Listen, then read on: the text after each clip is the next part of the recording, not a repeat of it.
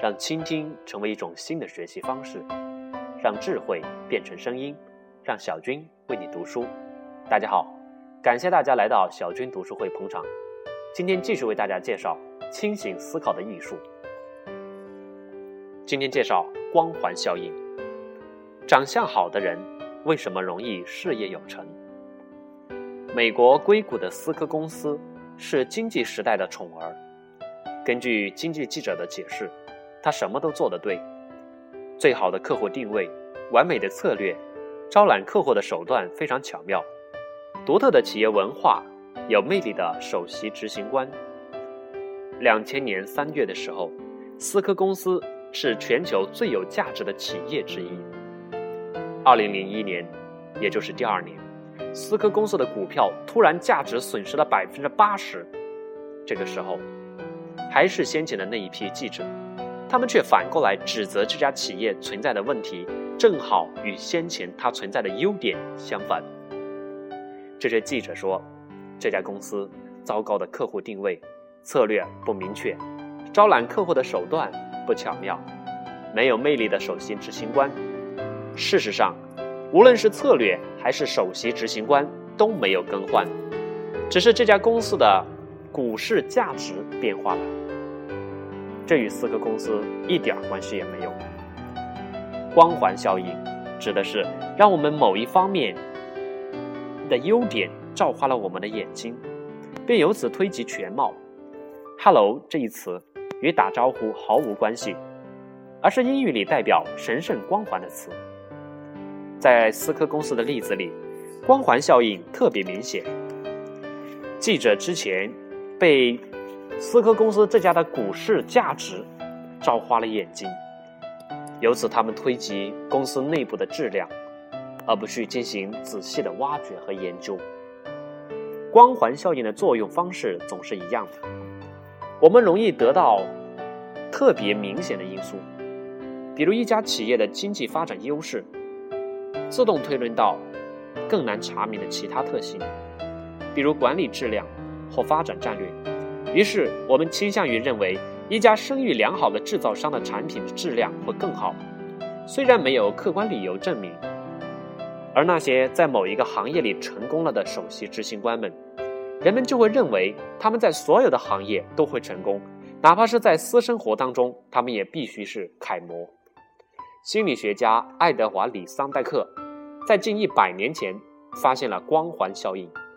如果某人的某一方面，比如说，美貌、社会地位、年龄，造成了正面或负面的印象，那么它将普照其他的一切，从而影响到他整体的印象。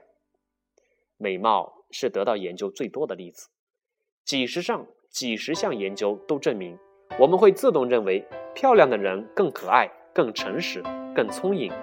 事实也证明，有魅力的人事业更容易成功。光环效应在学校里就已经得到了证明。我们很多老师会本能的给长相好的学生打出更好的分数。我们这不能怪老师，每个人可可以问问自己，在生活当中，在自己的身边周围，长得好的人，不管是男生还是女生，都会给我们很舒服的感觉，并且我们的情感，我们的本能，会给他做出更好的评价。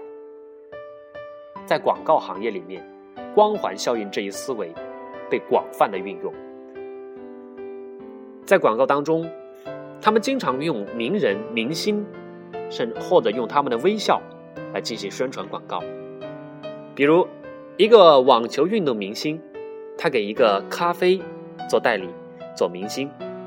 我们很难想象，一个职业网球运动员跟一个咖啡机有什么关系。这从理性上是无法解释的，但是，但说这并不影响广告的成功。光环效应的阴险之处就在于它是无意识的。当出身、性别或种族成为主要特征，普照一个人的其他所有特征时，这个效应就会造成不幸。你不必是种族分子或性别歧视分子，你就会成为他的受害者。光环效应会模糊我们的视线，就像它使刚才那一批记者、那些老师那些消费者一样头脑发昏。在二战时期，如果你的身份特征是犹太人的话，人们就会总体印象，很多人，尤其是德国纳粹分子，他就会觉得你是劣等民族，不干净。假如在中国古代，在封建社会思想里面，如果你是女性这一特征，人们就会总体的认为你不够聪明，没有男性那么有潜力。其实。这都是光环效应造成的。其实也很简单，这是人类的大脑思维的一种方式，叫做简化原理。人们习惯通过印象去判断一个东西，因为大脑无法进行无法进行太复杂的记忆、太复杂的处理，所以最后只能用简化，简化成一个印象。光环效应偶然也会产生美丽的后果。至少短期内是美好的。你曾经恋爱的时候爱对方爱的昏天暗昏天暗地过吗？那你就会知道，一道光环能照耀的有多强。你所崇拜的人会显得非常完美、魅力出众、智慧、讨喜、心肠好。你还可以继续脑补，觉得他全身上下全都是好的。即使你身边有朋友帮你指出你的对方没有那么。神圣没有那么优秀和完美，甚至会指出他明显的缺点之处，而这个时候，你也会认为那些缺点反而是一种可爱的怪癖。好了，我们今天的结论是：光环效应挡住了我们的视线，让我们看不到真实的特征。因此，你要仔细看，请你排除醒目的特征。世界级交响乐队就是这么选择队员的。他们面试考试时，会让选手在一块幕布后面演奏，所以坐在前排的所有的评委是看不到这位演员他的性别、他的种族还有他的外貌的，从而避免这些评委以此特征来对他做出不良的评价。他们只能通过耳朵去感受他的音乐，以此做出评价，这样才会显得相对的比较公平，这样才能避免。